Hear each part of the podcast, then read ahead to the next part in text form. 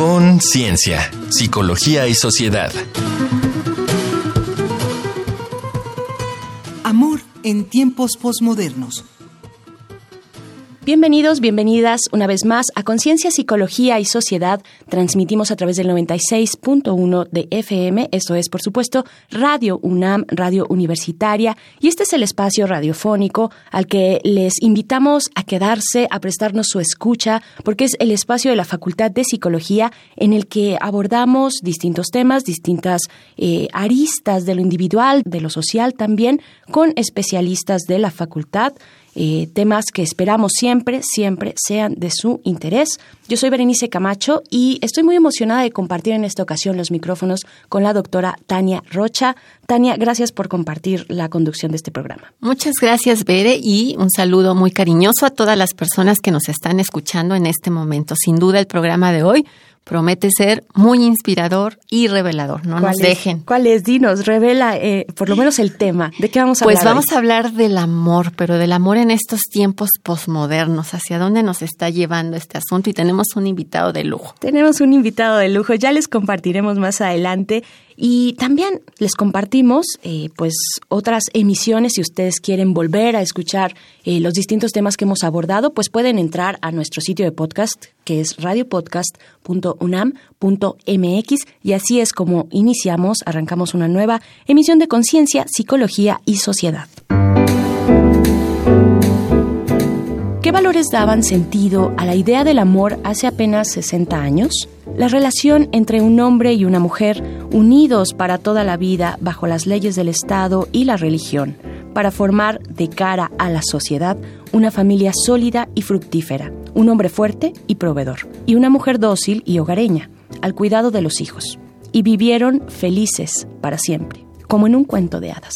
Sin embargo, las relaciones de pareja nunca han sido sencillas y menos lo son aún en esta época posmoderna en la cual los valores e ideales sobre los que a lo largo del tiempo habían sido construidas se han visto seriamente cuestionados y transformados de manera aceleradísima, junto con muchas de las estructuras del supuesto orden y autoridad. Se ha abierto una guerra contra la uniformidad y el mundo ahora ofrece infinitas posibilidades, caminos para decidir sin miedo a quién amar la monogamia y su seguridad han cedido terreno ante la inmediatez de la gratificación sensual de un narcisismo bueno y saludable. Nuestras sociedades y sus dinámicas económicas y de comunicación digital se han transformado y se han abierto entornos dinámicos donde todo se vale, en nombre de la libertad individual. Pero esta nueva fluidez y libertad en las relaciones de pareja no ha llegado sin costos pues parece prevenir el compromiso y la construcción de vínculos profundos, y sus miembros a menudo descubren que no consiguen satisfacer sus necesidades emocionales más esenciales. Así es como nos preguntamos, ¿qué es la posmodernidad y cómo se relaciona con el amor? ¿Qué se gana y qué se pierde con estas nuevas formas del amor? Para responder estas y otras cuestiones, nos acompaña Ricardo Trujillo Correa. Él es maestro en psicología clínica por la UNAM y también es doctor en teoría crítica por 17 estudios críticos, así es como se ha especializado en estudios sobre el amor, contemporaneidad, la sociedad y la vida cotidiana y le damos la bienvenida en este momento, doctor Ricardo Trujillo Correa. Gracias por estar con nosotras en Conciencia, Psicología y Sociedad. Gracias por la invitación. Espero que sea un programa que nos lleve a la reflexión. No sé si nos vamos a terminar más a gusto o menos más deprimidos, pero la intención es que terminemos, por lo tanto, diferentes. Eso ya es una ganancia, al parecer. Eh, y pues vamos a iniciar una conversación compleja, ¿no? De fondo, tiene muchísimo de fondo, nos atañe en las cuestiones más íntimas, no solo como individuos, sino también como sociedad. Y en ese sentido quiero preguntar, eh, doctor, ¿qué elementos sociales e individuales se combinan en las relaciones de pareja y en las experiencias del amor? Por ejemplo, aquí tendríamos que establecer un primer elemento reflexivo. Yo esto lo aprendí un día en Odisea Burbujas. De los millennials, favor de referirse a YouTube, ahí porque si no saben de lo que les estoy hablando. lo conocemos, lo conocemos bien. Estuvieron presentes en la fiesta, en la Feria Internacional del Libro pasada. Ah, muy bien. Y algunas fiestas infantiles todavía, sí. Que de repente agarra a Mimoso Ratón y le pregunta a Patas Verdes, oye, Patas Verdes, yo quiero saber qué hay en él. Y vivieron felices para siempre. Porque no hay narrativa del amor feliz. Porque parece parece que al ser humano occidental lo que nos interesa son las historias que terminan en el vivieron infelices para siempre, pero en realidad una narrativa amorosa es desde el principio hasta el fin el desencuentro.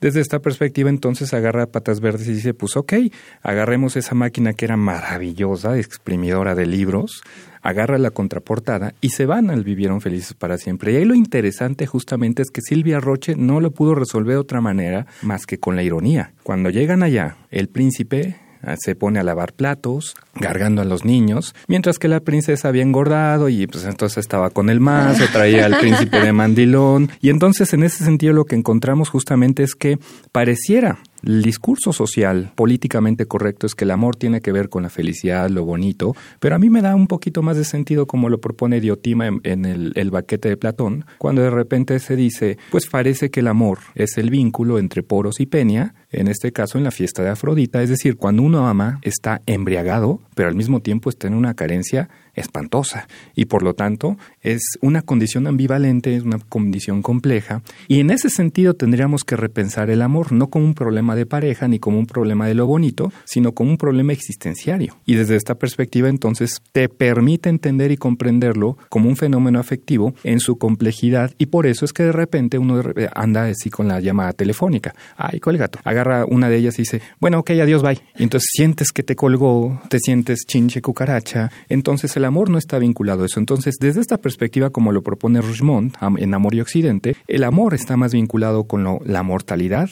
Las historias que realmente nos llaman la atención y nos interesan tienen que ver con eso, con el desencuentro. Y si yo les pregunto a los alumnos, díganme una película de amor que realmente haya pegado en nuestra cultura, te dicen Romeo y Julieta. Pensé en Shakespeare de inmediato, en las adaptaciones de Shakespeare. Por ejemplo, por ejemplo, puedes pensar, por ejemplo, en otras como Ángel enamorado, Titanic. Y lo interesante justamente de todas ellas, así lo común es que no terminan juntos. Parece que entonces estas historias que terminan trágicamente son las que realmente nos llenan el inconsciente colectivo, las que realmente nos toman de sorpresa y nos llenan obviamente esta fantasía. Y por eso yo reivindico lo que dices la Boji Jack. En Titanic, la verdadera tragedia hubiera sido que se hubieran salvado Rose y, este, y Leonardo DiCaprio. Oh, bueno, claro. Porque finalmente entonces, ¿cuál es la problematización? Llegan a Nueva York, Leonardo DiCaprio es pobre, ya estaba acostumbrada a las cosas Rica. Entonces pareciera que hubiera estado el verdadero problema. Entonces, esa es la forma de, de por lo menos empezar a proponer una primera problematización al amor, el amor y la muerte.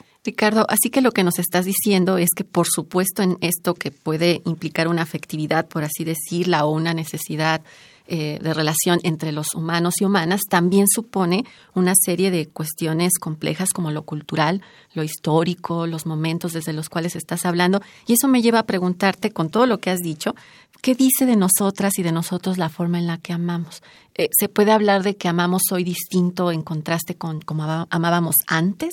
Sí, pero en este caso no es por el amor en sí mismo, ni porque estemos generando ritos particulares, ni nuevas formas, Tendemos incluso mucho como que aventarle la culpa a las redes sociales, al Internet, y ya ven cómo es el Facebook y el Tinder y todo este tipo de cosas. Pero en realidad es una lógica que podríamos incluso rastrear histórica y culturalmente hablando mucho antes de que hubiera salido la primera computadora. Es decir, no es un problema de nuestras relaciones, no es un problema de las costumbres, sino que dinámicamente parece que la cultura ya iba para allá. Ya empezábamos a ver en las parodias futuristas, por ejemplo, el Dormilón con Woody Allen, esta idea de prefigurarse que en el futuro ya no necesitamos necesitaríamos el sexo, porque el sexo en este caso sería pues angustiante. El sexo implica pues una angustia en muchos de los sentidos, desde si te interesa la persona, si la estoy satisfaciendo o no, etcétera, etcétera. Y en este caso entonces te evitas la angustia existencial de una manera muy sencilla, el famoso orgasmatrón, que es el famoso orbe que empieza a tocar Woody Allen y entonces la idea es muy sencilla en ese sentido. Yo ya no me puedo, necesito vincularme con otra persona, yo lo que necesito en este caso es nada más algo que me dé la satisfacción sin angustia. Entonces es el café sin cafeína y en este sentido que nosotros podamos presentar una nueva forma de amor. Por lo tanto, la cultura, en este sentido, favorece este tipo de vínculos y en realidad no es culpa de las redes sociales, no es culpa de nuestras relaciones amorosas, es el tipo de cultura que hemos construido actualmente eh, de manera histórica. Muchas gracias. Pues vamos a ver qué sigue con esto. Ya empieza a sentir un hoyo en el estómago. Ya se empieza a sentir. Estamos platicando con el doctor Ricardo Trujillo Correa, Amor en tiempos posmodernos. Les invitamos a escuchar la siguiente cápsula, algunos testimonios que nuestro compañero Uriel Gámez recogió de ahí, de las calles de esta ciudad. Vamos a escuchar y regresamos. La gente opina.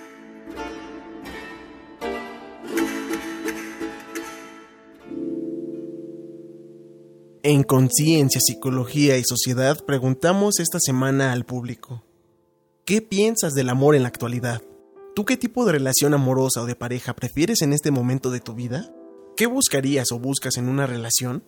¿Has usado aplicaciones para conocer personas e iniciar relaciones? ¿Por qué? ¿Cómo te ayuda? Escuchemos las respuestas. Carlos Aguirre, 22 años. Todos están pasando como su vida en el amor. Creo que todos intentan como buscar a, alguien. Además creo que es como muy tóxico, se podría decir. Porque creo que, o sea, tenemos como las redes sociales y cualquier cosa puede malinterpretarse y cualquier cosa puede disgustar a, quien sea con quien estés. Además creo que todos tienen como una idea muy, muy idealizada del amor en el que todo es perfecto y vamos a estar juntos por siempre, pero juntos por siempre son dos meses. Ahorita estoy buscando como pues uh, seriedad, ¿no? Compromiso y sí alguien con quien puedas este, pues construir algo. Las aplicaciones que yo uso sí son más para encuentros sexuales, entonces buscar algo serio en una aplicación a mí no me funciona. Irlanda, 26 años. Creo que estamos muy cegados por el amor romántico que los medios nos han vendido y yo creo que hoy deberíamos explorar esta idea de tener relaciones más abiertas con más personas porque creo que la monogamia es un invento del capitalismo. Yo estoy en una relación polígama y estoy muy contenta. Tengo tres parejas que cada quien me da algo diferente que suma a mi vida. Las conocí en una aplicación porque estaba cansada de las mismas personas que estaban en mis círculos sociales y sobre todo era difícil para mí encontrar personas que quisieran una relación polígama también. Alejandro Cervantes, 24. El amor en la actualidad está muy infravalorado. Creo que las relaciones humanas han dejado muy de lado el amor. Creo que lo importante en estos tiempos simplemente es poseer y dejan de lado los verdaderos sentimientos. Creo que el ideal de cualquier persona sería encontrarse con una pareja estable. ¿Qué buscaría? Pues una persona que, que compartamos metas, que compartamos sueños, que, que sobresalir los dos. Sí las llegué a usar, pero se me hizo un poco triste y las desinstalé. Para Conciencia, Psicología y Sociedad, Uriel Gámez. Estamos de vuelta, gracias por continuar en sintonía con Radio UNAM. Estamos platicando sobre amor en los tiempos posmodernos, ya lo escucharon ustedes, los verdaderos sentimientos, tantas opiniones vertidas, por supuesto, sobre las formas de amar en la actualidad. Y para continuar, pues estamos en esta conversación con el doctor Ricardo Trujillo Correa. Queremos invitarles a que nos compartan, nos compartan todavía más de lo que ustedes piensan a través de nuestro correo electrónico, que es con.cienciaunam arroba gmail.com y también a través del Facebook de la, de la Facultad de Psicología, es arroba unam.psicología. Y continuamos ahora sí. Tania, ¿con qué quieres seguir? Ya no sé si son los términos adecuados por lo que nos has estado compartiendo, pero ¿se puede hablar de como elementos para distinguir o saber que estamos en relaciones de amor saludables o formas de amar saludables? Bueno, aquí es todo un debate porque de entrada ya lo saludable eh, ha sido problematizado. Desde ahí estamos entonces, no sé, este Parker, Rian Parker tiene un libro también al respecto, cuando propone esta idea de que parece que la salud en todo caso no es más que un esquema de control social en el que nosotros de repente podemos sentirnos de manera muy a gusto, pero en realidad no tiene nada que ver con el problema. Aquí la dimensión, por ejemplo, aquí como se está proponiendo, es que el amor no es más bien un esquema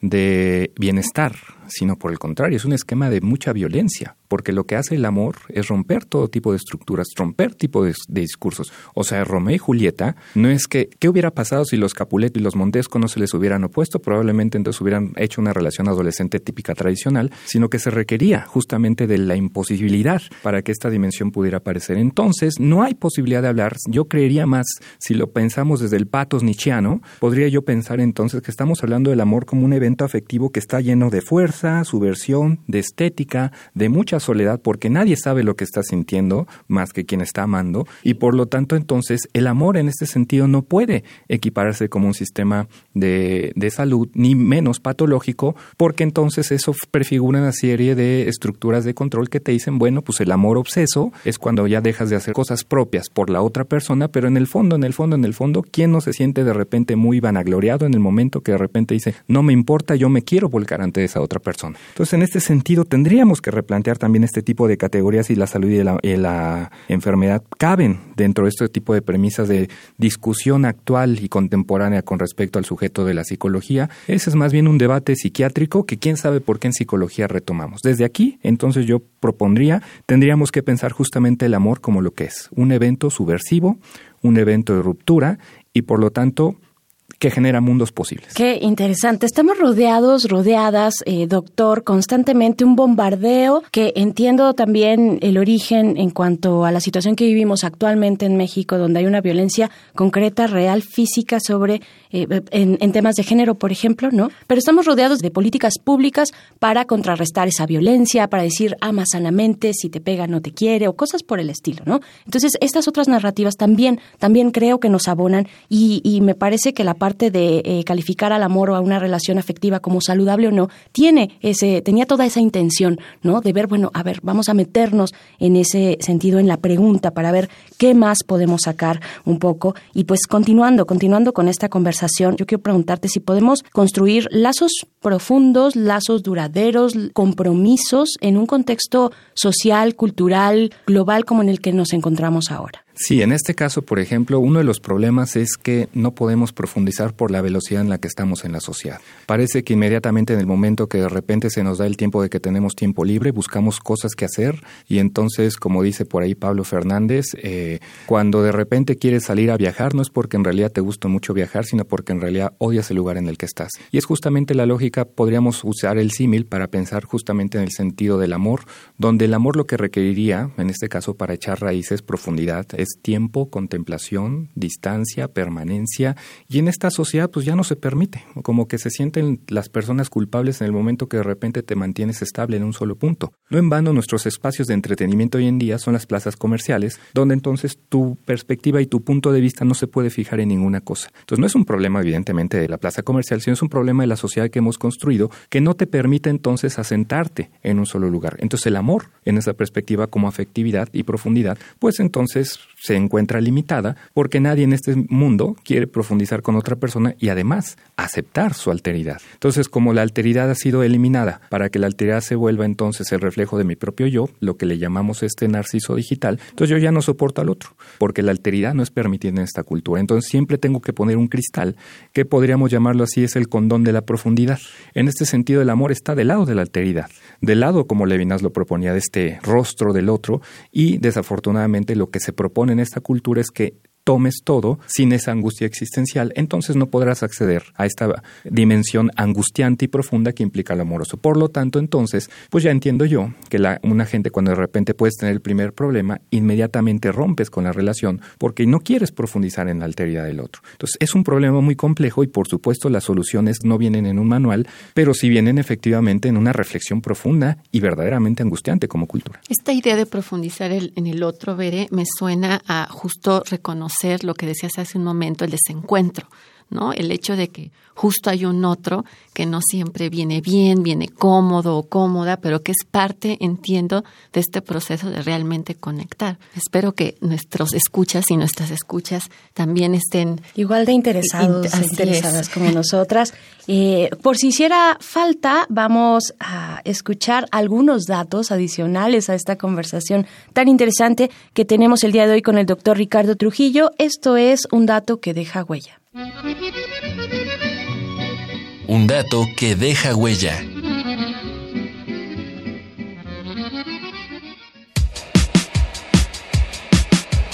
Se considera que la época posmoderna abarca de 1970 hasta nuestros días. La visión posmoderna valida la relatividad y multiplicidad del conocimiento y de la verdad, impulsando el rompimiento con los viejos esquemas impuestos. Su tiempo se acompaña de un incremento explosivo de las tecnologías de la información y de la disponibilidad innumerable de información anónima. Ha facilitado así la fragilidad de vínculos humanos como el amor, que a menudo se presenta fugaz y superficial, desprovisto de calidez y compromiso. El sociólogo polaco Sigmund Bauman bautizó a estas relaciones fluidas como amor líquido. En su libro del mismo nombre, diagnosticó los elementos del narcisismo, hedonismo, consumismo y competitividad de la posmodernidad y señaló que su tendencia al individualismo mueve a las personas a evitar las relaciones profundas como un peligro a la autonomía personal. Evidenció su efecto de mostrar al resto de las personas como mercancías accesibles para satisfacer las propias necesidades, dado su impulso a vivir en un eterno presente, la noción de hasta que la muerte nos separe aparece como un plazo inasumible y se opta por relaciones úsese y tírese. Los objetivos de las uniones, por lo tanto, son modestas, vivir juntos, en pareja, solo mientras se quiera y se pueda mientras sea placentero. Estamos de vuelta en Conciencia, Psicología y Sociedad. Amor en tiempos posmodernos. Estamos platicando con el doctor Ricardo Trujillo Correa. Tania, sin más, vámonos con las preguntas. Sí, bueno, fuera del aire, Ricardo, nos decías algo muy importante, que no se trata para quienes nos están escuchando de un asunto de tiempo cronológico, sino de tiempo afectivo. Qué importante reflexión y justo por eso y escuchando la, la cápsula, ¿se podrá hablar? ¿Hay posibilidades de que la psicología eh, abone a una suerte de amor sólido en estos tiempos? ¿Y en qué consistiría eso? Bueno, primero lo que sería importante para la psicología sería reflexionar sobre este contubernio que tiene entre ideología del status quo, del liderazgo, del éxito, de la productividad y que se ha aliado justamente con este discurso y por supuesto entonces a todas las esferas afectivas las lleva al terreno del trastorno. Entonces afortunadamente tendríamos que replantear en este sentido una forma de pensar y de mirar desde la psicología también. Y en este caso, por ejemplo, lo que tendríamos que empezar a, a determinar si existe esa posibilidad de este amor sólido, lo primero que tendríamos que eh, elaborar es si la pareja y el amor en sí mismo necesariamente significan lo mismo.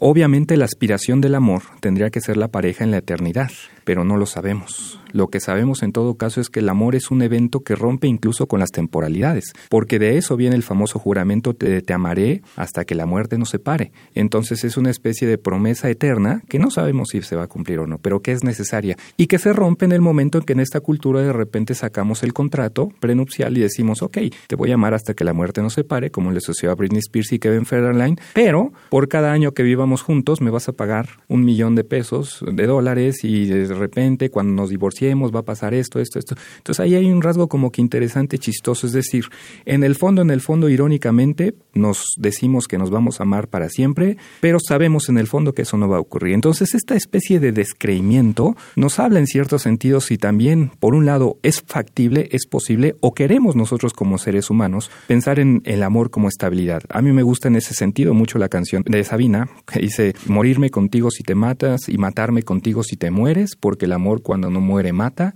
porque amores que matan nunca mueren. Es decir, parece que el amor está más en esa dimensión. Evidentemente esto es angustiante, no generalmente ni en mis clases ni aquí ni en ningún otro lado los términos haciendo sentir mejor, sino justamente problematizando en este caso. Entonces será difícil para mí establecer un criterio de solidez, dado que el amor justamente rompe con todo eso. Ahora, ¿eso quiere decir que haya personas que no se puedan amar el resto de sus vidas? No.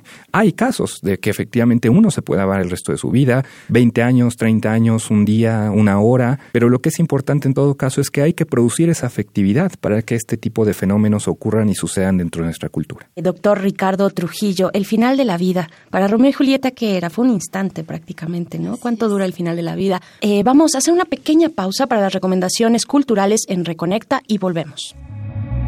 Reconecta. Recomendaciones culturales sobre el tema de hoy.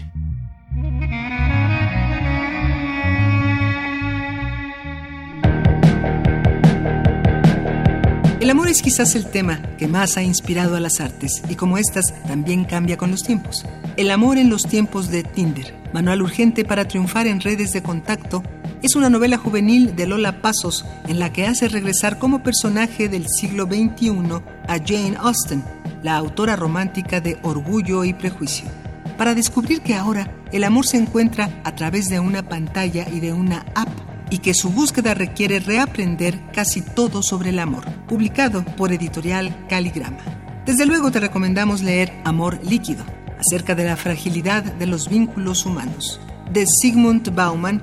Encuéntralo publicado por el Fondo de Cultura Económica. es hora de planear tu momento relajado y divertido. Estas son las recomendaciones cinéfilas. Amor y otras drogas es una película ligera de corte chick flick en la que Maggie, una mujer independiente, ha decidido vivir sin ataduras. Pero pronto conoce a Jamie, el clásico galán irresistible. Por las fuertes crisis internas que atraviesan sus protagonistas, personificados por Anne Hathaway y Jake Gyllenhaal, esta historia supera el típico argumento de las películas románticas. Paco de León actúa y dirige esta erótica y festiva película Kiki, El amor se hace, una fresca, divertida y poliamorosa historia que aborda el amor y el sexo a través de cinco historias y sus curiosas filias sexuales, con Madrid actual como escenario. No te la pierdas. Estas fueron las recomendaciones de la semana. Te dejamos con el tema Love, interpretado por Kendrick Lamar, acompañado por Zachary. No one. So give me a for my money.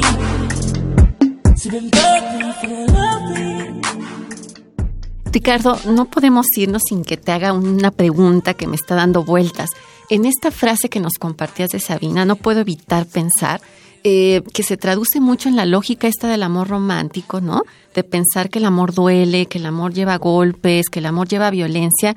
Y hay que decirlo, es una realidad que una eh, importante cantidad de violencia se vive en las relaciones de pareja apalabradas como románticas.